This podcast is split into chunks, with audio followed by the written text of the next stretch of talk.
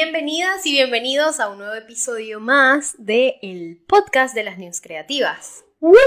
Yes. Yo soy Majo Y yo soy Carlos.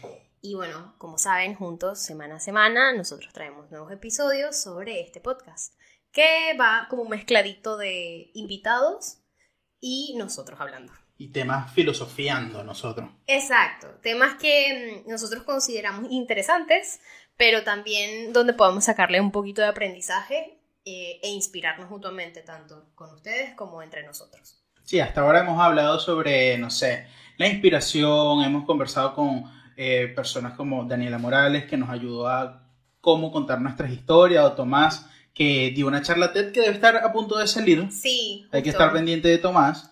Eh, nos contó todo su proceso creativo también con un proyecto que él comenzó desde muy joven y que hoy en día es muy grande acá en Argentina. Sí. También conversamos con Armando, Armando Pollo, eh, que él toca saxofón y es súper creativo desde la música y desde la comedia, porque también hace Sí. vainas cómicas en TikTok. Entonces, bueno, está Como- bastante chévere. Este es el episodio 10. Sí, este Mira, llegamos al episodio 10.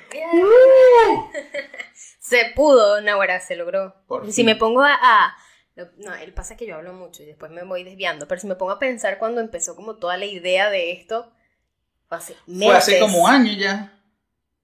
¿Te Fue como en que diciembre, como en diciembre del año diciembre, pasado. verdad. Y, y claro, le fu- fuimos marinando la idea, viendo, después, bueno, está bien, vamos a empezar a grabar, grabamos y no queríamos salir, bueno, en realidad era yo, yo tenía pánico, pánico de sacar a, a la luz tipo el podcast porque me daba como, no sé, me daba ner- nervios.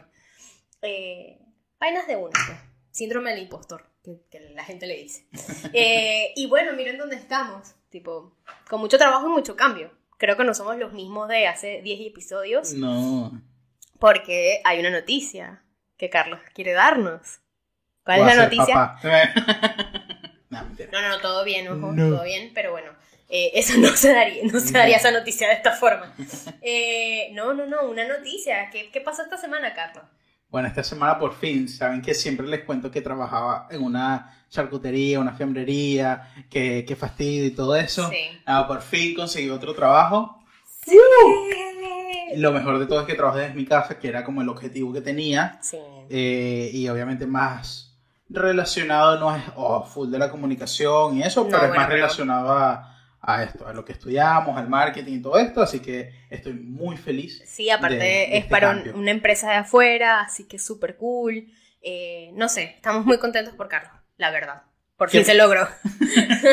Mi novia cada vez que llega a la casa me dice como que te ves muy distinto. Yo no Es mi felicidad. amargado. Es que sí, fuera de juego, o sea, cuando él me contó y ya empezamos a hablar después, tipo, para organizar, lo que sea, yo decía, Carlos, yo no te he visto desde que, o sea, la última vez que te vi estabas en, en el antiguo trabajo y no te he visto y hasta en la voz te sientes que estás más feliz. Como, que son las cosas, o sea, como pasa, como pasa, o sea, para nosotros es importante eh, el bienestar en general, pero el trabajo es una parte muy importante. O sea, sentirte bien haciendo lo que estás haciendo, sea lo que sea. Yo creo que, no sé, va, me pongo por aquí sentimental, pero creo que eh, es súper merecido. Sí, y es algo que es muy loco porque yo ya estaba muy harto en este trabajo. Sí. Y te lo había dicho y dije, hasta noviembre trabajo. O sea, consigo o no consigo otro, otro trabajo, renuncio a ese trabajo porque ya estaba demasiado Sí. obstinado. Y cosas de la vida fue justamente, arranqué el primero de noviembre, Claro. eh, el nuevo trabajo, me contactaron antes y me dijeron, bueno, comienzas el primero de noviembre y yo, wow, o sea, ya había dicho que hasta noviembre logró. trabajo y en noviembre salió esta cosa nueva. Parecía tipo, mm, ¿tuviste la película En Busca de la Felicidad? Claro. Claro, viste Will Smith cuando Ajá. le dicen que con el trofeo. Sí, sí, esta parte, esta pequeña parte de mi vida se llama felicidad. Y bueno, ahora, habiendo dado, dado las noticias de la semana, tipo los Buena película esa. buena película, buena película. Muy buena película. Y Tengo tiempo que no la veo. con esto, no, mira, eso es un must. Eso Es como de esas must. películas que puedes verla varias veces sin Y problema. siempre le vas a encontrar tipo un aprendizaje nuevo. O, o lo vas a mirar por otro lado distinto.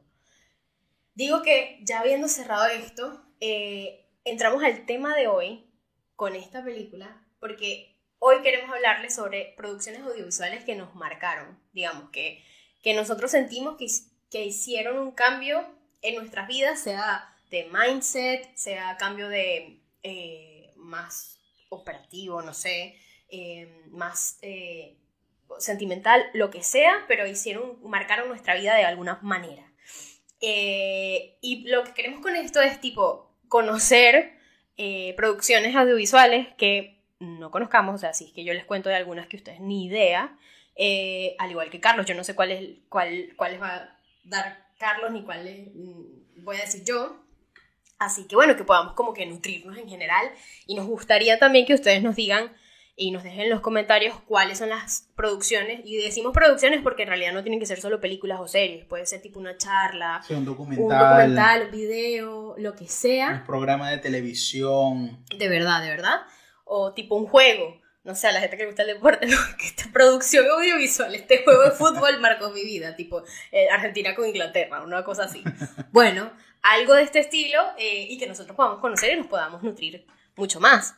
Em, creo que eso es una de las cosas que más me gusta a mí del podcast y eso lo veníamos hablando. Cuando también tenemos invitados es como que siempre nos llevamos como cosas nuevas como eh, no sé nuevos temas nuevos aprendizajes eh, y eso ayuda muchísimo a nutrirnos porque sin darnos cuenta nosotros estamos como muy como rodeados de siempre lo mismo. Ponte seguimos a las mismas personas en redes nuestra rutina cierta siempre lo mismo y de vez en cuando está, está chévere como que tener eso distinto para empezar a, a conocer otras cosas, no sé. Eso queremos que pase con el episodio de hoy. Sí, vamos a mostrarle una serie de películas y como decía Majo, series y documentales y todo eso que, que nos marcaron, o sea, que, que algo nos dejó, algo nos enseñó, más allá de que fue muy buena, más allá de que ay, la trama fue, obviamente aquí no vamos a hablar, no sé, qué sé yo, de... El juego del calamar, por favor, Exacto, no. porque bueno, ¿Todo seguramente ya mucha Yo no lo vi. Yo tampoco. Vi Somos de ese team. el primer episodio y un poquito más y fue como que, ay, que la DJ y no, no más. Yo no la vi, ¿sabes por qué no la vi? Y esto es muy de mi esposo, de José, que es bien hipster, que es como que... que pronto lo vamos a tener aquí de invitado. él, no, quiere, no quiere. este, pero él es como muy de... Hago lo contrario a lo que está haciendo la gente, yo me voy por el otro lado, pero por, por, como medio por rebelde de que ladilla, de que todo el mundo está haciendo esto. Y eh, en realidad no, o sea, a mí me da igual, yo a veces veo las vainas que ve todo el mundo, pero el juego de calamar de verdad no me, no me atrajo tanto. Y lo que hice, que ese también es otro youtuber que claramente tiene eh, muchísimo reconocimiento de acá de Argentina, se llama, la cuenta de este, lo resumo así nomás, no sé si lo ha no, Es demasiado bueno, porque te da resúmenes de películas o series. Entonces, tú con eso, a veces tiene spoilers, él lo avisa, pero tú con eso puedes ver, ah, bueno, ¿será que esta serie de pana está chévere como para ver? Ponte, es una serie súper larga y dices como que no me quiero calar unas cinco temporadas, voy a ver qué de qué va, a ver si me interesa y ya, la veo. Me vi el resumen de, él y fue como que, no. O sea, eh, todo bien, gracias por el resumen, así puedo entender los memes, la verdad, porque yo no lo entendía. Pero de resto fue como, me voy, a terminar como muy angustiada y no quiero. O sea, hay ciertas películas que me dejan a mí con esa sensación y es como que chimbo. Ah, me da muchísima rabia. No sé si te ha pasado. No, a mí sí hay películas que me han dejado, Dios, qué feo. Por lo menos con temas tipo de terror, cero me asusto. Me da risa. O sea, me da risa ver cómo la otra gente. Lo que pasa es que yo tengo como. Es como Grinch, como el modo aburrido de que cuando pasa algo con las emociones de una serie o una película, yo sé que es una serie una película, o sea, yo sé que no es la vida real. Es muy racional. Ni lloro, ni me asusto, ni como que, como que, ay, sí, o por lo menos trato de pensar mucho cómo organizaron eso y esto yo creo que va a ser así, porque el director pudo haber hecho que esto, este se va a morir, o por lo menos empiezo con mi serie, viendo series con, con Amber, con mi novia, y yo, este se va a morir. ¿Cómo se va a morir? Si es, bueno, claro, porque va a generar emoción y va a ser como triste y eso a la gente le gusta. Entonces, pero yo, cero llorar, cero asustarme, cero, me conmuevo muy poco. Miren, ustedes están viendo, o sea, tronco. Aquí, aquí, hay, aquí, hay, una, división, no, no, aquí hay una división. Para, lado racional del podcast, lado muy sentimental del podcast. es así dividido, en serio. Sí, no. no puedo creer eso.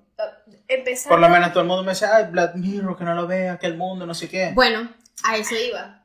Black Mirror es una de las series que me parecen muy interesantes, chamo, pero yo tuve que dejar de verlas porque a mí me dejaba con una sensación horrible, tipo con taquicardia. Y sabes que cuando terminan los episodios de Black Mirror, los quienes lo hayan visto, eh, termina y se apaga todo, o sea, como que se queda todo en oscuro. Eh, eso es, eso es, em, no sería obligatorio, eso es conscientemente, perdón, se me fue la palabra.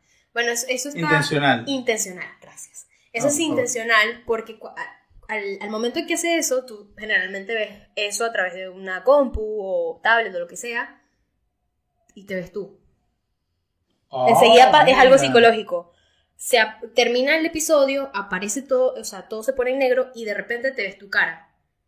Y ahí te hace reflejarte como que, "Ah, coño, ¿será que yo estoy haciendo, o sea, no es que estoy haciendo eso exactamente, pero es como que, ¿será que para acá vamos?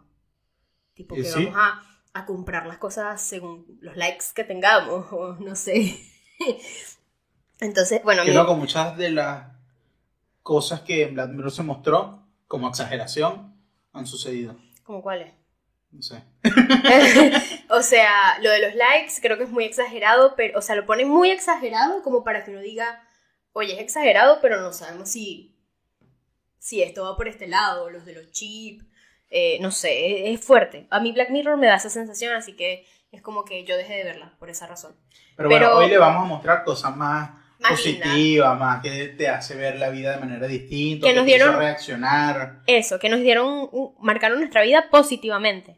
Porque yo, ya para terminar esta parte, ay, perdón, ya para terminar esta parte eh, oscura del episodio, hay dos, tipo, hay dos, una, hay una serie y una película que a mí me, o sea, fue una cosa horrorosa que causaron en mí que yo no pude dormir bien. Y no es que eran de No terror, pasa. o sea, una sí era como de thriller psicológico, algo así. Una se llama eh, Animales Salvajes, una cosa así que es con Jake Gyllenhaal y la que hace de y Amy, Amy Adams, creo. Es horroroso. Ella era la esposa a- y tenía una hija, la- las violan y las matan y él pasa todo el tiempo buscándola y luego, las encuentra muertas, desnudas, violadas. No, es una cosa... Yo no me esperaba que esa película fuese así. Pero es un caso de la vida real. ¿Sabes que no recuerdo? Está en Netflix, si la quieren buscar, búsquela por Jake Gyllenhaal porque no me acuerdo exactamente si ese es el título. De verdad, he intentado borrar todo lo que puedo de esa película. De verdad me marcó mucho, es muy fea. O sea, no me gustó. Salud. Y otra es que se llama Don't Fuck, Gracias. Don't Fuck with Cats, eh, que es de un asesino canadiense. Un tipo ahí narcisista, no sé qué, que empezó matando gatos y los grababa y no sé qué, y bueno, el FBI no hacía nada, un grupo de Facebook de amantes de los gatos empezó como a dar con él, no sé qué, ayudaron, qué sé yo, y al final había matado gente también, y bueno, lo metieron preso, está preso todavía. Fue horrible. Es- eso a mí no me dejó dormir, sobre todo porque los videos son reales. Así que bueno, esas cosas no las vean, no me dirán. O sea, si les gustan chévere y si las miran por otra parte más racional como Carlos, buenísimo, pero a mí me afectan un montón. Bueno, ya, que solo quería dar esta, este aporte. Pero bueno, ahora vamos a hablar de las cosas positivas. A ver, Sí. ¿qué cosas buenas trajiste tú? A ver, yo tengo un par. ¿Quieres que vayamos una a una? Sí. ¿O dar las tuyas y después yo doy las mías? Eh, no, no, no, una y una, Una puede y una, ser. dale, sí, sí, sí. Este. mm, eh, pequeña interrupción, perdón. Eh, yo primero tengo una que me gusta un montón, que se llama The Help. No me acuerdo cómo, se- cómo es la traducción a español. Ahorita si quieren se las busco, pero no es la ayuda. Mm, Sé que no es la ayuda en español. Y trata, o sea, desde la época de la segregación racial en Estados Unidos, cómo era tan marcado, tipo, eh, la división, digamos, entre las personas de, de Sí, afroamericano. afroamericanos con los blancos. Eh, tipo, usaban un autobús distinto, los baños son, eran distintos, bueno, es- eh, eh, en sí eran como más la servidumbre. Y hay una, esto en realidad me inspiró, sobre todo por el tema de la carrera. Como saben, yo estudio comunicación y eh, claramente vemos muchísimo de periodismo. Cuando yo vi esta película fue como que cool que uno pueda lograr, tipo, un o sea, lograr dar a conocer distintas historias a través de, tu profesión.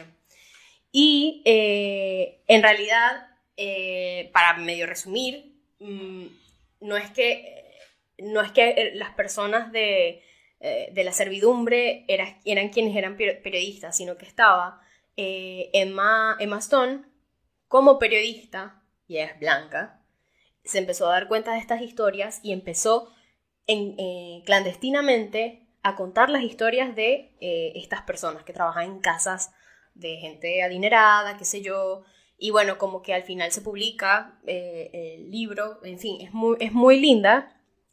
A mí me gustó un montón, fue por el tema tan fuerte que eso, y de que eso haya ocurrido, y también por la parte de la carrera, o sea, es una muy linda película para ver. ¿Está dónde?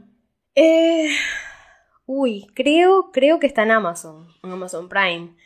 Pero no estoy segura. Sé que en su momento estuvo en Netflix también, pero viste que Netflix va cambiando y no las mantiene todas.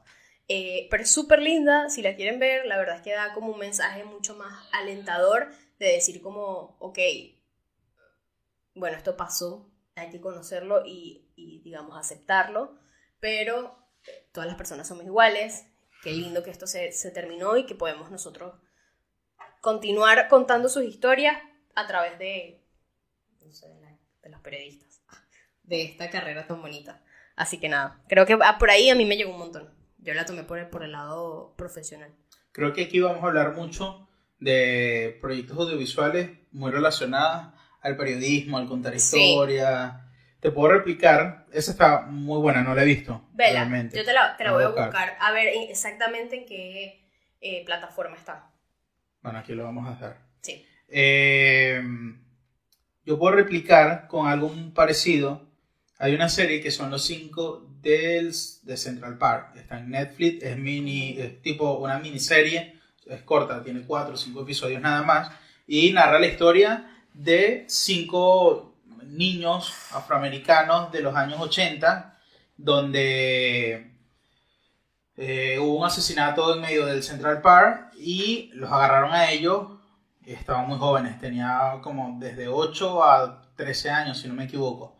Eran, tenían los chamitos. Y bueno, nada, los metieron presos, duraron muchos años presos y luego de muchísimos años ellos siempre le recomendaban que se adjudicaran ese asesinato, o sea, que se dijeran que eran culpables Que y trataran de colaborar para que le redujeran los años y ellos se negaron porque ellos no sí, eran. No hicieron nada, claro. Y obviamente estuvo muy marcado el tema de que eran afroamericanos. Los jueces, todo eso fue algo súper mediático, Wow. porque eran unos niños, eh, estuvieron presos primero en un retén como de menores y después sí fueron a las cárceles de verdad, sufrieron muchísimo trastorno y tal. Y eh, luego muchísimos años, creo que más de 30 años, ya la mayoría había salido de la cárcel, seguían pagando como eh, cosas comunitarias y cosas así, tenían que seguir cumpliendo algunas cosas Ay, qué se les dificultaba muchísimo. Creo que estoy spoil, spoileando duro. Bueno, no, aquí van a ver spoiler. Eh, no estamos. No estoy estamos. contando, no, o sea. No, pero no estamos contando historias. tipo, Es no, de además es un- premier. Es una historia que buscas por internet y van a ver miles de artículos. Es basada en hechos reales, así Exacto, que. es una historia real. Eh, y luego muchísimo tiempo salió el culpable. El culpable dijo como que no, fui yo.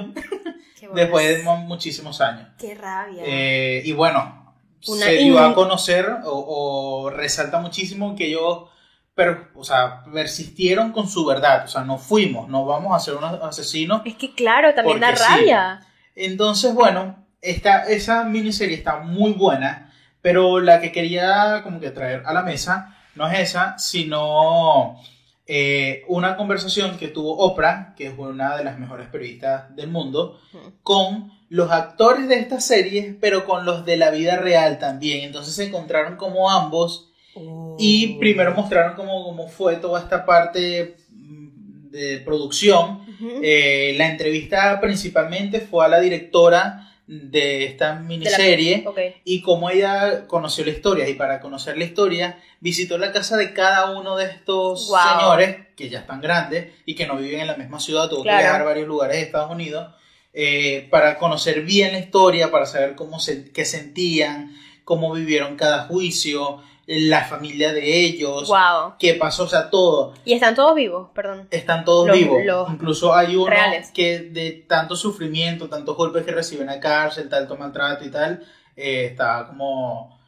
Tiene, no sé cómo decirlo aquí, sin que suene pa' No, no tiene, o sea, tipo un trastorno o algo así. claro, sufrió un trastorno. Eh, Y bueno, nada, la entrevista es a ella y después entrevista a los actores y hablan y después cuando salen como de sorpresa los de la vida real y Oprah habla con ellos, es Wow. arrechísimo. No, es, me es arrechísimo, todos los actores llorando. Wow. Incluso cuenta algunos de los actores que eh, también se reunieron, no, no todos se reunieron con su personaje como tal, pero como dos, si esas personas permitieron acompañarlos mientras se grababa la serie y como que los iban orientando, como que aquí sea más dramático o no, aquí no seas tan dramático porque no Porque fue así. no fue así. Oh, muy Entonces bueno. está muy buena, eh, como que esa entrevista, charla, no sé cómo, cómo llamarle, está en Netflix. eh, pueden buscar, no sé, Oprah, los cinco, de Jack- los cinco del Central Park, los cinco de Jackson, mira. Los Jackson 5. eh, Em, eso sería como un plot twist. ¿Y saben quiénes eran? Los Jackson 5. imagínate. Este, no, podemos dejar De los links. Michael Jackson. Claro, Michael Jackson. Ah, yo no me morí. este, no, podemos dejar los links abajo, tipo de las recomendaciones. No, esa está buenísima. Me encantó. O sea, de, pa- de pana quiero verlo. Yo no vi esa serie tampoco. Y a mí me marcó, o sea, porque siempre en estos países latinoamericanos juzgamos mucho la justicia porque sí, porque Sí. como bueno. Pero, Pero tenemos vemos que en eso. cualquier parte del mundo pasa, cómo sí. se deja llevar todo por temas raciales, eh, por Dinero, por corrupción. intereses. Muestran como que también la vida en la serie, no en una entrevista como tal, la vida de la jueza que los condenó, cómo vivió después. Es muy arrecha, muy Qué arrecha. fuerte. La quiero ver. Está en Netflix. Está en Netflix ambas, como la, la entrevista también. y la entrevista. Muy bien, muy bien. Bueno, ya saben. Me encantó. Em, bueno, ahora eh, mi otra propuesta es En búsqueda de la felicidad. Ah. La mencioné, pero en realidad es que yo vi esta película hace un, año, creo. No sé, o sea, yo no la vi cuando salió. No me acuerdo por qué. Yo eh, con este tipo de películas tengo como, o sea, como sé que me van a pegar, yo no las veo. Por ejemplo, yo no he visto películas como El pianista, que es muy conocida. Yo no he visto El niño con la pijama de rayas tampoco. Porque es que yo sé que voy a llorar y yo no quiero llorar.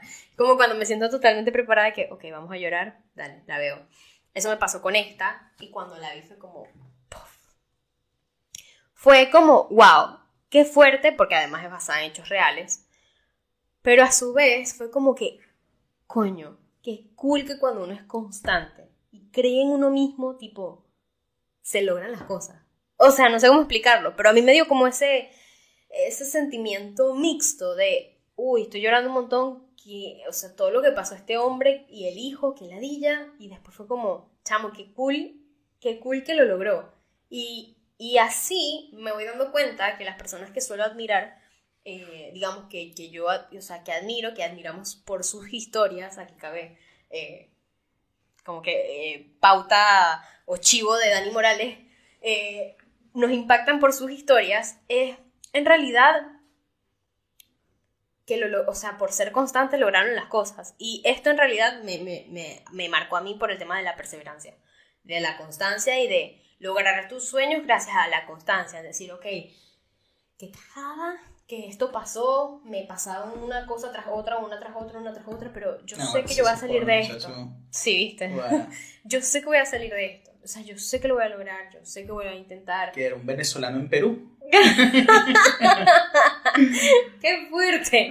No, pero o sea, lo- lo lindo de esto es que por más que tú estés así, que te sientas tipo, estoy ya en el piso y me siento que estoy excavando de lo tan bajo que me siento, se puede salir adelante. O sea... Hay una eh, escena muy arrecha de, de En Busca de la Felicidad cuando él se encierra en el baño nah, bueno. a llorar para que el niño no lo vea. Ay, ay, no, no, no. Uf, no, no, no. buenísima. Es, es muy fuerte. Sí, es fuerte. Muy fuerte. Pero es una película digna de ver.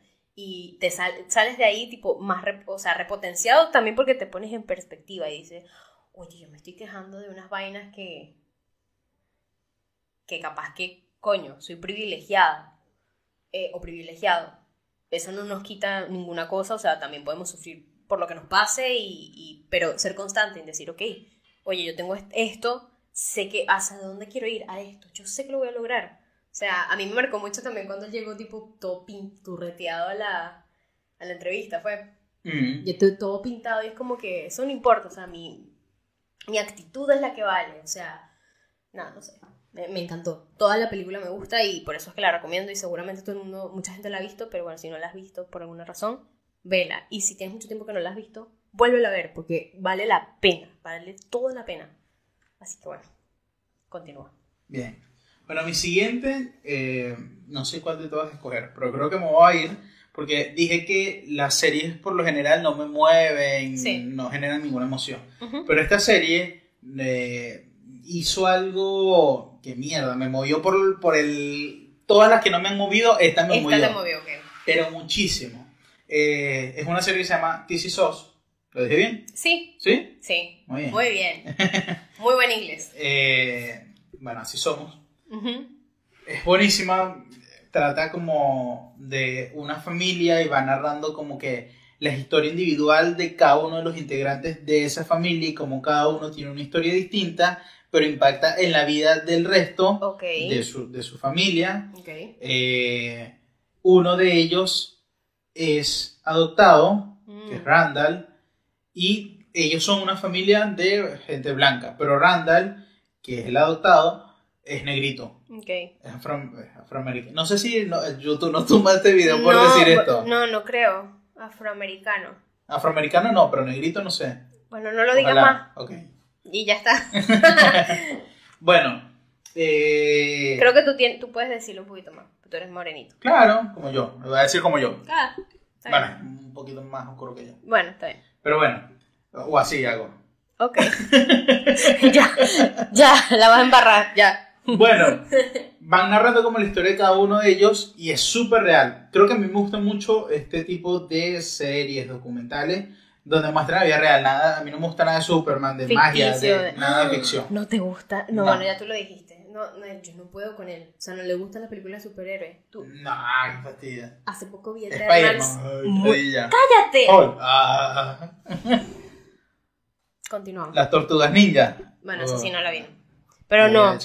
Mejor superhéroe de la historia, Doctor Strange. Y ya viene la película el año que viene. No lo conozco.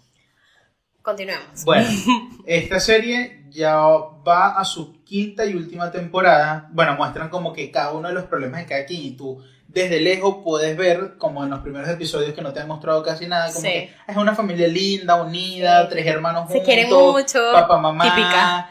Y después como que vas entrando en cada una de las historias de ellos y vas viendo como que los problemas que cada uno tiene. Una sufre obesidad, pero te va mostrando de a poquito cuáles son las razones de esa obesidad, Claro. qué sufrimientos tiene, qué pasó de niña. Entonces va como que adelantándose y retrocediendo en la serie, demostrándote, ok, tuvo un problema hoy, entonces de repente te pasa un episodio de cuando ella estaba niña y sufrió otra cosa y es como que el origen de lo que está sufriendo hoy fue algo que vivió cuando tenía Cuando 11 estaba pequeña. años.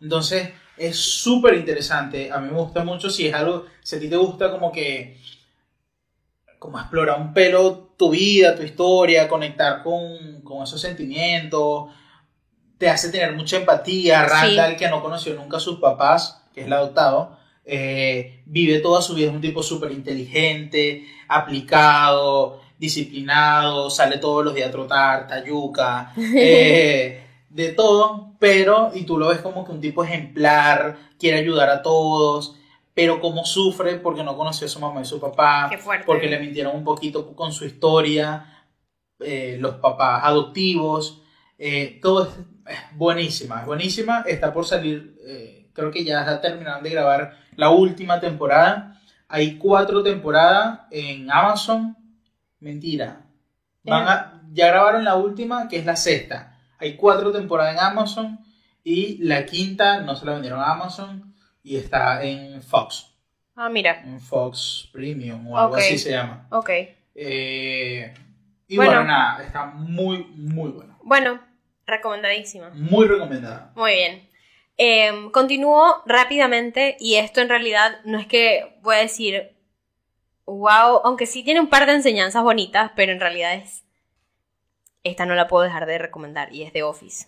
¡Vamos! Qué Por gran, coincidimos en qué gran serie. La mejor serie de comedia Dios que existe. mío, qué gran serie. O sea, en todos los sentidos, tipo, empezando por el estilo que tiene, que es como un estilo documental, aunque en realidad no es documental, pero tiene este estilo que está buenísimo y, y que todo lo hagan en un lugar tan simple, como una oficina súper aburrida. Y es como... Es Una de, oficina de una empresa de papel. de papel, hojas. o sea, nada que ver. eh, no, es, es buenísimo. O sea, yo no le tenía. O sea, a mí me daba rabia que yo decía, ay, la gente se da la bola a, a The Office y no sé qué. Y cuando la vi fue como, Ah, no, Demasiado buena. qué buena serie. Y bueno, sí deja enseñanzas y más allá de eso es como, es una producción muy bonita y que perduró en el tiempo, digamos, es un- no es exactamente lo que sería Friends, por ejemplo, que también la agrego, pero, pero sí que hubo un cambio y es como esa comedia incómoda que te hace reír mucho porque te, te- o sea, te,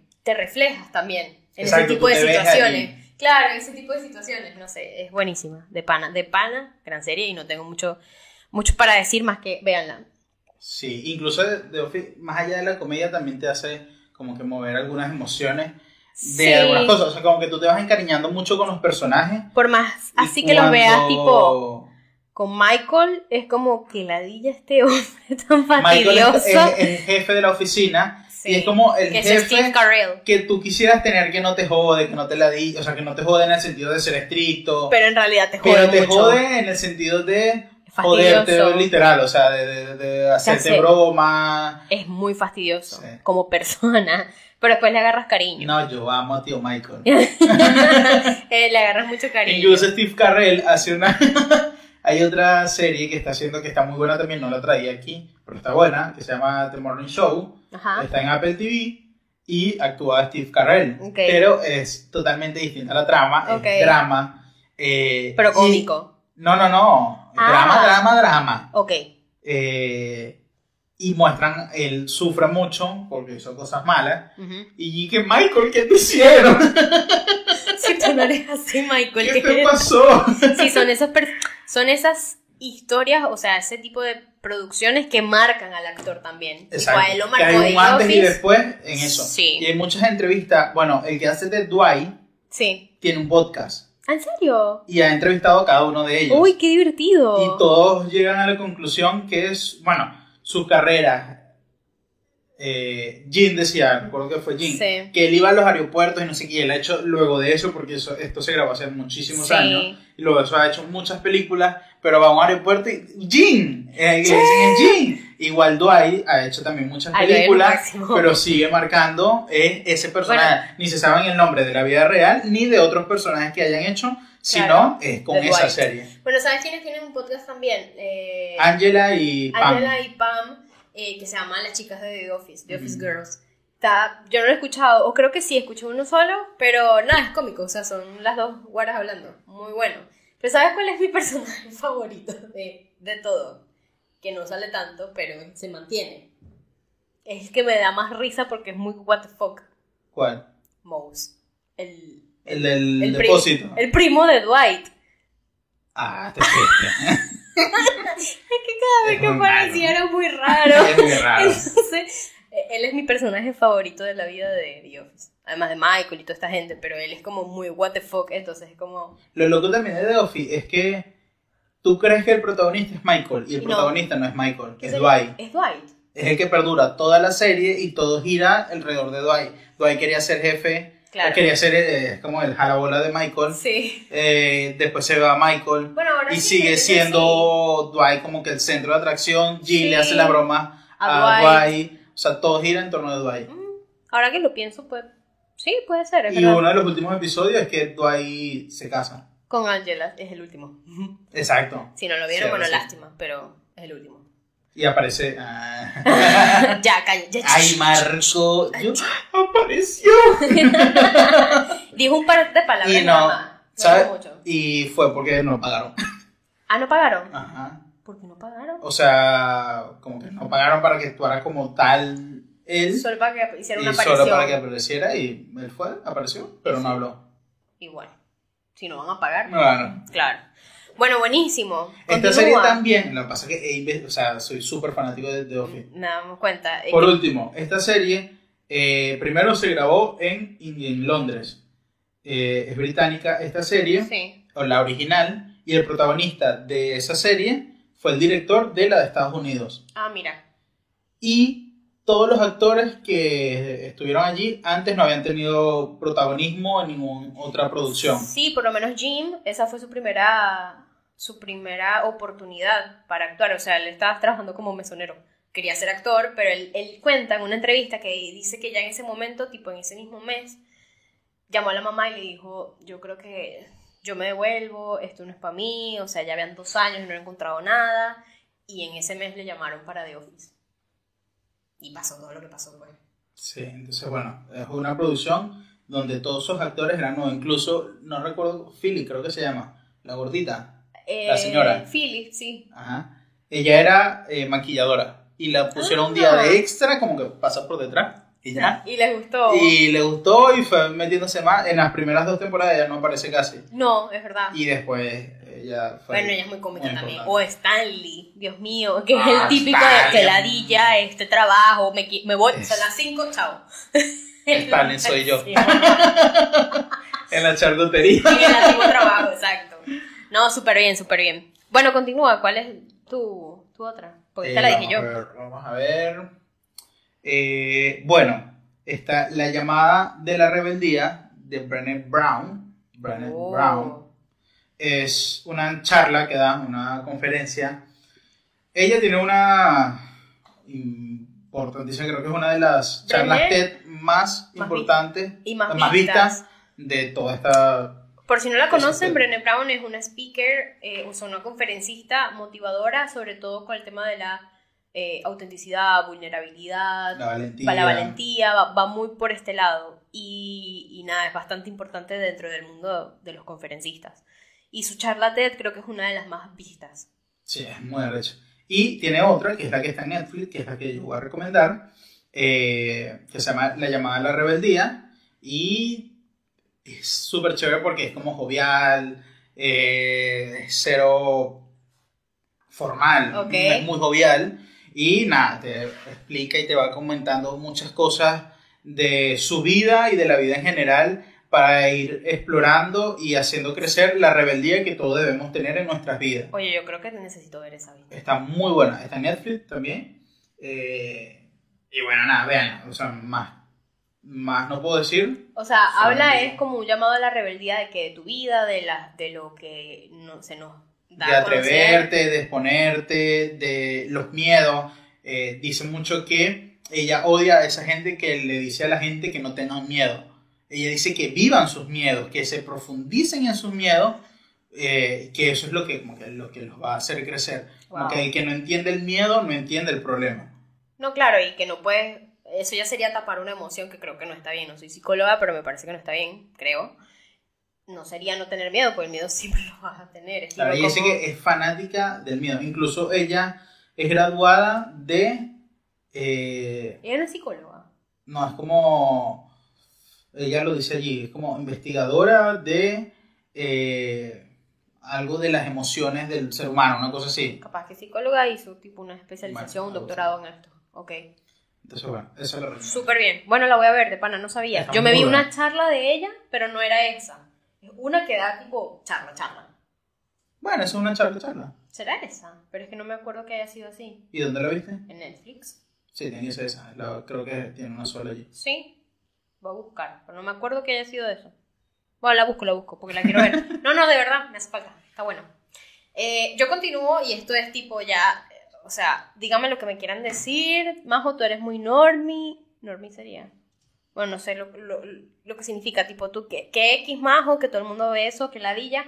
Pero es que Harry Potter marcó mi, mi vida. Oye, edito esto, aquí lo voy a cortar. Pero es que, o sea, yo quiero que entiendan que yo crecí con Harry Potter. O sea, cuando él estaba entrando en Hogwarts, no, me, no sé exactamente lo contemporáneo, yo creo que yo estaba más chiquita, no tenía 11, tenía menos, pero era como, wow, yo quiero estudiar en Hogwarts. O sea, a mí me emocionó mucho la, la trama en sí y en realidad, más que haya marcado mi vida por crecer con Harry Potter, yo no voy a decir que tiene las mejores actuaciones. La historia sí me parece muy cool. Me parece muy cool que haya salido todo eso de una sola cabeza que es J.K. Rowling. Creo que es como muy poderoso para mí. Eso por la historia. Pero el resto no te voy a decir que son los mejores actores. No te...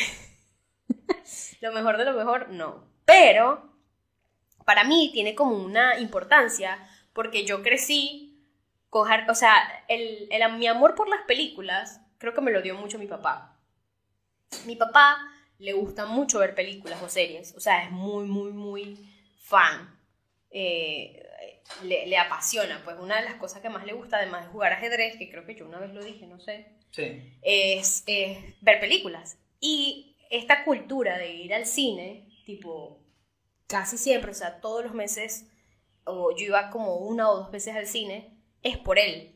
Entonces, cuando él vio que a mí me gustaba mucho Harry Potter, él siempre, o sea, estaba pendiente de cuando era el estreno e íbamos juntos, mi papá y yo. Porque mi mamá siempre se dormía en la...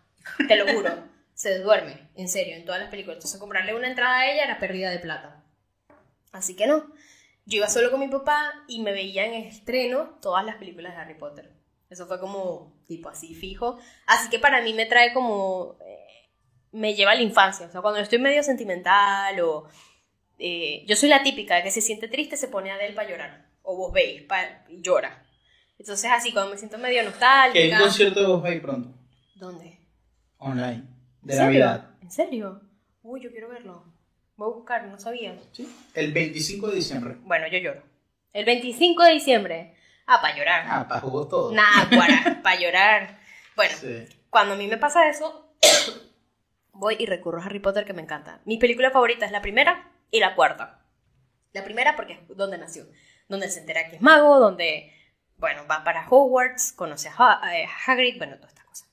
Y la cuarta porque me parece muy, muy buena eh, en producción, digamos. Tiene un montón de cosas, un montón de personajes, está muy chévere. Que es la del cáliz del fuego. Así que nada. En realidad es porque me motiva, porque me recuerda a mi infancia, cuando yo iba siempre al cine con mi papá. Es por eso que me gusta. Bien, bueno. Yo voy a comenzar a hablar de deporte. Ajá. Eh, ya aquí, aquí yo corto. me gusta. No, mentira. No, hay una. Ya aquí, ya aquí se vuelve, perdón, aquí se vuelve el podcast un tema en juego. y ya no es el podcast de las news. No, no, no. No, esto me gusta por las historias. Se llama el manual, el manual del juego. Y lo Ok. hablé cuando vino Daniela Morales, hablamos un poquitico. Pero cada episodio es una historia de eh, alguna persona que marcó mucho en algún deporte en especial. La primera es de eh, Rod. No recuerdo cómo se llama, un entrenador de la NBA. Eh, que dirigió varios equipos y ganó campeonatos con varios equipos y van contando como que la historia de él desde su infancia, como su día a día, Ok. cómo cosas de su infancia lo llevó a ser lo que es hoy en día y problemas que pasó con algunos equipos con el tema racial. Eh, no sé, una de las cosas que cuando dirigía los Clippers, si no me equivoco, eh, el dueño del equipo salió, mandó como que un audio y se filtró a la prensa diciéndole a la hija como que no te tomes fotos con estos negros y no sé qué, súper despectivo. Y porque había, la chama como que había subido una foto a sus redes sociales con Uy, qué afroamericano. fuerte. Y eso se filtró y tiene un equipo de la NBA donde el 90% son gente morena. Ay, no. Y bueno, nada, eso fue un problema. Eh, los jugadores en algún momento como que quisieron no... Boicotearle. Exacto, no salir a jugar porque obviamente eso lo que hace- le ocasiona multas y quien tiene que pagar eso es el dueño, no los Claro. jugadores. Entonces nada, que ya como estaban molestos, incluso los que, los que no eran afroamericanos también estaban molestos Y sí. fue un revuelo muy grande mediáticamente allá y eh, este entrenador intervino y como que habló con sus jugadores y una de las cosas por la cual digo esta serie es por lo que le dijo a esa gente, como que de- y dice, a mí desde pequeño, cuando vivíamos todo este tema racial, mi papá siempre me enseñó que por mi color, ni por mi color, ni por, por nada, yo voy a ser la víctima. Y menos voy a ser la víctima conmigo. O sea, si yo a, mi- a mi cerebro le digo que soy la víctima, nunca voy a progresar. Yo voy a ser el de la solución, yo voy a ser el que está preparado. Y si me van a reconocer, me van a reconocer por mis virtudes, no por mi color de piel. Entonces, eso mismo, él como que cuando pasó todo este problema, se reúne con todo el equipo y le dice, yo creo que nadie está más en bronca, está más molesto que yo. O sea, en este momento yo los entiendo que estén súper furiosos, que no quieran ir a jugar y yo no quiero ir a jugar. Si ustedes toman esa decisión, yo estoy con ustedes y los apoyo. Pero les voy a contar algo que me dijo mi papá cuando yo estaba pequeño. Y le dijo esto. Claro. No, sea- no seamos la víctima, no sé qué. Demostremos que el que está equivocado es él por mirar color de piel y quienes tenemos talento somos nosotros que hacemos lo que hacemos. Que venimos y le ganamos su equipo. Exacto. Y le ganamos los campeonatos con este equipo de, de gente. Exacto. Entonces lo que hizo, quieren como que hacer un acto de rebeldía, de protesta. Yo los apoyo, está bien. Pero no salir a jugar es ser nosotros la víctima. Y nosotros no somos la víctima. Wow. Entonces me enseñó mucho esto de no ser la víctima. Y a mí me ha costado mucho el tema de esto, de emigrar, de no sé Sí. qué. Es como que, ay, yo soy el que tengo menos ventaja, ay, no sé qué. Y esto me dio un par de cachetadas de decir, No, yo no soy la no, víctima. brother, o sea, no ser pendejo. dele". Claro, dele. Entonces, me gustó mucho eso. Y bueno, para cerrar esto, eh, fueron rebeldes en el sentido de que se taparon el nombre del uniforme Súper bien. del equipo como tal. Muy bien. No le dieron publicidad al equipo eh, del dueño a este pajugo, eh, sino que más bien fueron a jugar, pero Por se ello. pusieron una raya en, el, en la chaqueta, en el jersey, y, y ya, eso fue su acto de rebeldía. Súper bien. Y ganaron, y ganaron. Creo no Pero sé si quedaron la- campeones ese año o. Perdón, perdón si lo dijiste, pero a ver si entendí. O sea, la persona que hizo este comentario, tipo, el tipo era el dueño Del equipo. del equipo. Sí. Uh. Entonces, bueno. Este Y tipo, o sea, es ¿sabes qué lo peor? Este está ganando plata. Huevón, dijo huevón. eh, ganando plata Claro. gracias a esta gente. Claro. Y se metió muchos problemas. Sí, men- menos mal. Bueno, y ese es un episodio. Ujú. Tienen creo que son 6, 8 episodios. Ok. Otro es con Mourinho, que es un entrenador de fútbol súper importante, de los más importantes del mundo, Ujú. pero muy irreverente. Y como rebelde, Ok. entonces muestran también por qué Mourinho es tan rebelde, siempre es como picante. Él no es el que se, mal él no es que se pinta, se pinta el pelo. Estoy, estoy confundida. Es que yo sé muy poco de, Balvin. de deporte. No, chico, hay un, hay un deportista que se pinta mucho el pelo. No, pero él es entrenador, no es jugador. Ah, ok, ok, ok. Listo. Eh, eh, hay otro episodio con una entrenadora de fútbol femenino. Ok. Entonces todo este problema de lo que han sufrido las mujeres en el deporte, porque Sí. ganan menos. Sí. Ella cuando se preparó como en los 60, que si ahorita es difícil, en los 60 era Muchísimo mucho más, más. claro. Como ha marcado, esta, es la entrenadora del equipo de los Estados Unidos, Ujú. que el equipo de fútbol de los Estados Unidos en el fútbol femenino es como uno de los más importantes. Ujú. Entonces ella es como que la pilar de hacer crecer el fútbol femenino en Estados Unidos Wow. y porque es tan grande. Entonces, bueno, tiene muchas historias de varios lados. Eh, está en la NBA, sé que está el de Mourinho, está esta chama, hay uno de boxeo, hay, hay varios. Está muy bueno, se llama El Manual del Juego. Perfecto. Me encantó. Me encantó. Me gustó un montón. Y bueno, yo ya voy con mi último. Que Bueno. esto sí es, me, me dirán, Veneca si quieren. Somos tú y yo. Cosita rica. este, mi prima Mira, a mí me parece rechísimo, perdón. No, Cuando yo estuve en Perú, Somos tú y yo era un boom. sí. Pero una vaina loca, o sea, Bueno. cuadernos y lo pasaban a toda hora en la televisión. ¿Sabes que aquí también llegó? menos. Aquí en Argentina también ¿En llegó. serio? Sí, y la gente, o sea, tipo Venezuela, somos tú y yo. Eran muy conocidos porque No, creo, por que, favor. sí, creo que fue Boomerang, en la, la cadena, Boomerang, que lo, lo llevó como a, a más partes, pues, fuera de Venezuela. Y le fue súper bien. Pero bueno, sí, no es Somos y yo ni cosita rica, no.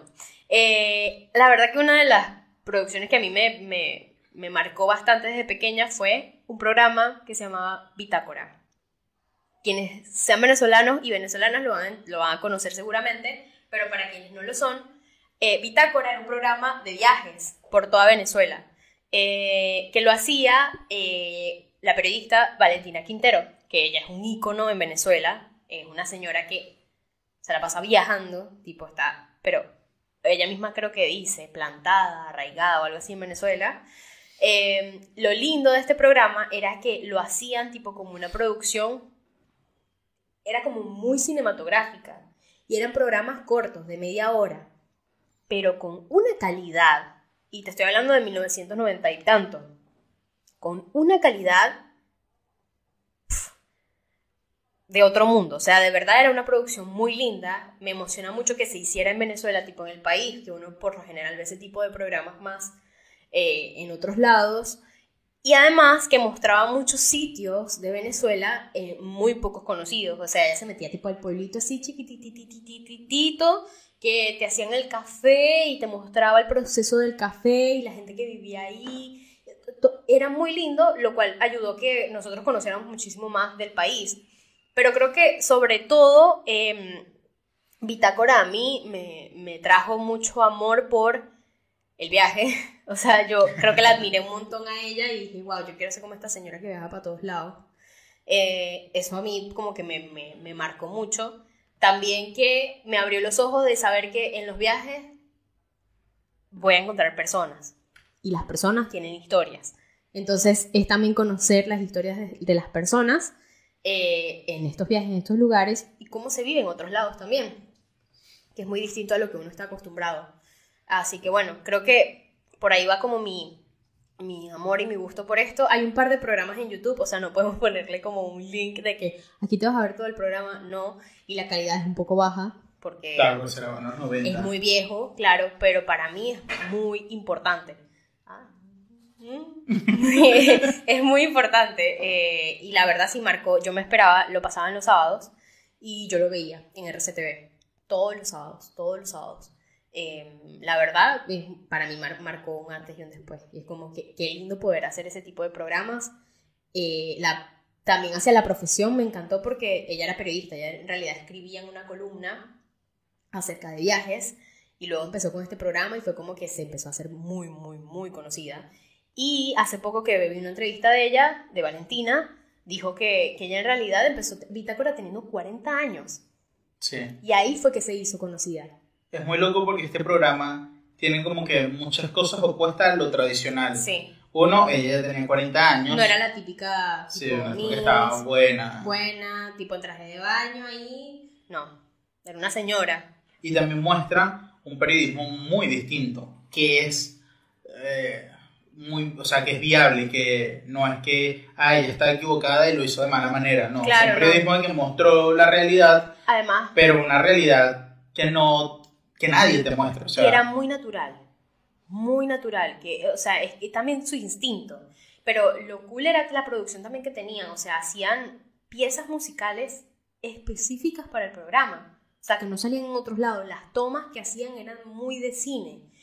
Por eso es que era como, o sea, rompió un poquito dentro de la televisión nacional, en nuestro Y- país, porque no, no era lo típico que se hacía en un programa de viajes, por ejemplo. Sí, o en la que en los programas de viaje, por lo general te mostraban como que las grandes cosas de Venezuela, tipo, ay, la- acá, ¿cómo es? La gran zona. El, el- la, ay, Dios mío, ¿cómo se me El Salto eso? Ángel. El salto ángel. Ajá. y acá el vino.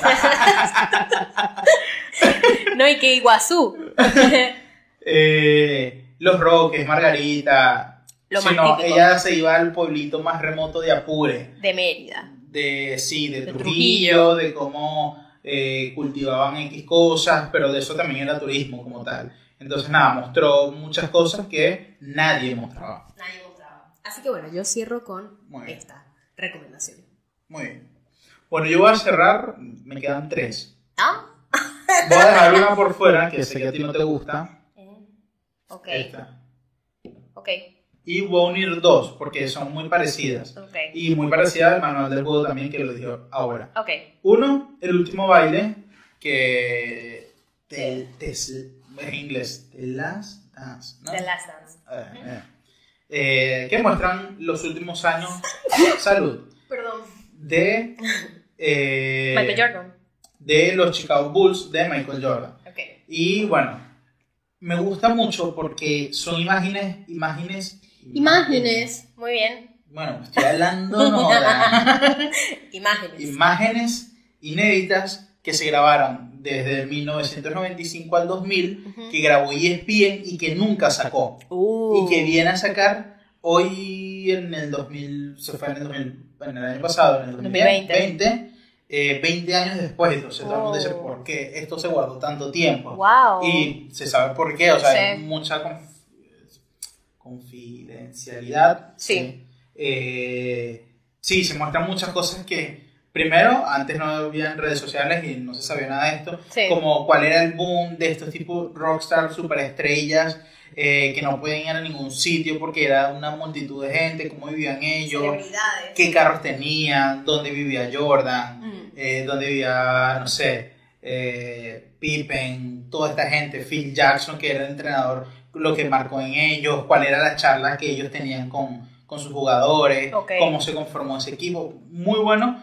porque te muestran algo que nunca se ha mostrado, pero de muchos años anteriores, porque por lo Sí. general en estas cosas grandes de, de deporte, como que no tienes mucha información. Obvio. Los juegos que se transmitían y ya, pero los tras cámaras no. Claro. Entonces te muestran esto y creo que ahí profundizando mucho, hay mucho tema de superación en esta serie.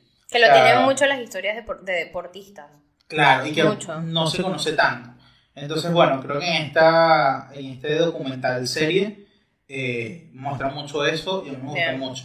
La figura de Jordan tan arrecho, mejor deportista en la historia, pero también como sus alrededores lo hicieron crecer también Claro. otros jugadores. Bueno, todo eso me gusta mucho. Y luego, Y está, para terminar, eh, uno que se llama Al Descubierto, ok, que en estos últimos tres que di, el manual del juego, el último baile y el descubierto, es como el tipo de producción que a mí me encantaría trabajar. ok, Dios mío.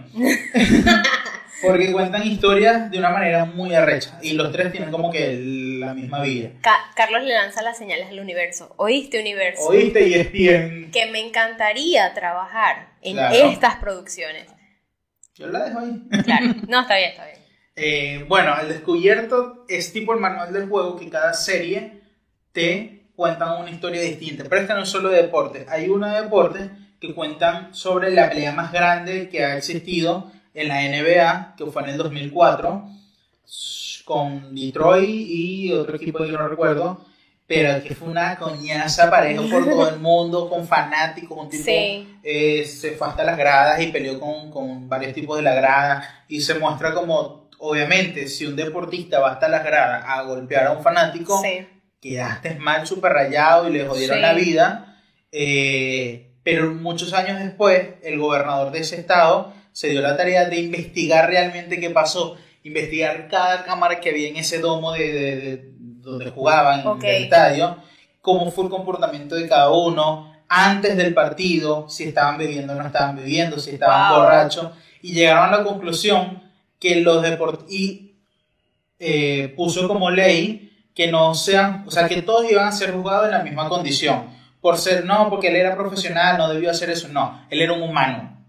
Y se va a juzgar por humano, no por jugador ni Jugador. nada. Y el fanático, no, que el fanático siempre tiene la razón, que ellos pagan la entrada y hacen lo que quieran porque pagan una entrada. No. No, él va a ser juzgado como humano. Claro. Si él cometió un delito, va a ser juzgado. Y si el jugador cometió un delito, también va a ser juzgado. Obvio. Y entonces, bueno, varios de los jugadores como que le prohibieron seguir jugando en la NBA, fueron multados, fueron eh, eh, apartados de, la liga, la liga le dio la espalda a ellos, muchas cosas. Y este gobernador, eh, creo que es de Minnesota, si no me equivoco, le investiga esto y llevó muchos años esta investigación y llegan a la conclusión que los jugadores eran inocentes, porque primero ellos fueron quienes fueron quienes recibieron insultos, quienes le tiraban cerveza, ellos antes de eso no habían hecho nada, más bien el que reaccionó se acostó en un, un momento en, en una mesa que está allí, eh, como para calmarse y le siguen lanzando cosas y luego él reacciona y se Claro. llega a entender o, o como que la conclusión es que él tuvo defensa personal Claro. porque y, y lo que decía el gobernador no puede ser juzgado un, un hombre que siete- más de 7000 personas están contra él y él fue contra uno Claro. entonces, bueno, se muestra todo eso y cosas que nunca pasa en el deporte el y en la ley como tal. Eh, entonces, nada, me gusta mucho esta historia, cómo lo muestran de manera distinta. Este tema de la NBA, el, el tema del gobernador, cómo se proceden todos estos juicios, pero también tienen varios episodios de otras historias, por ejemplo, cómo fue la vida del papá de las Kardashian, Mm. que antes era hombre y luego se hizo mujer. Ah, el padrastro. El padrastro, no sé. Ok, no, por- el papá de las Kardashian era Robert Kardashian, yo sé, yo sé, Ah, que era un abogado, que fue el abogado del juicio de O.J. Simpson contra la esposa creo que murió o la mataron, la verdad, discúlpenme si no lo sé, pero bueno, él murió, creo que murió de cáncer. El padrastro de las Kardashian era Bruce Jenner, que ahora es Caitlyn Jenner. Que él El- era el pap- maratonista, si no me equivoco. o algo Sí, él así. hacía, él estuvo en las Olimpiadas, pero Sí, hacía este, hacía y este era un deporte, boom, era un gran. hacía este deporte que, que tienes que irte como con, saltar con un palo, Ah, sí, con un verdad. cuerno, no sé cómo se llama ese deporte, pero era, hacía eso. Y ahora, medallista olímpico. y que sea, hacen la, la historia de él también, tipo le Es preguntan. la historia de él y cuentan desde la historia de, desde por qué hizo este deporte y cuenta este tipo como si haber ga- o sea, luego haber ganado medallas de oro, ser uno de los emblemas nacionales en Estados Unidos como el mejor atleta Sí. de, de ese momento, Ujú. era sumamente infeliz. Dice, yo sentía un vacío muy grande, pero tenía que siempre salir a mostrar mi medalla, que era mi Sí. orgullo, pero yo me sentía muy infeliz. Pero era Y- por unas cuestiones personales, claramente. Sí, y por su tema de su relación, dice que él no se sentía siendo hombre. Uy, qué fuerte. Y bueno, nada, luego de todo esto, como muestra el proceso, cuando se cambió, Sí. él trató de apartarse del mundo mediático Ujú. por muchos años, obviamente ya la prensa es demasiado ladilla. Sí, Y, y bueno, nada, muestran cómo fue ese después, Sí. el tema con los hijos, mucho. Y Bueno. bueno, esa historia también está bastante chévere. Está en el mismo que se llama Al Descubierto. Así van a encontrar varios episodios. Hay uno de un boxeador, hay uno de unos, eh, unos entrenadores que abusaban de eh, una, una selección de gimnasia de mujeres y eran niñas y como fueron descubriendo uno a uno y cuando se dieron cuenta eran más de 100 que habían sido abusadas. Cuentan muchas historias chéveres. Oh, O sea, chévere en el sentido que las cuentan bien, o sea, Ok. un buen periodismo, buena producción, todo Ok. eso. No es que las editan, que chévere que violaron. no, no, ok, muy bien. No, no, no. Uy, mi, mi cara era tipo, te, te voy a matar en este Por preciso instante.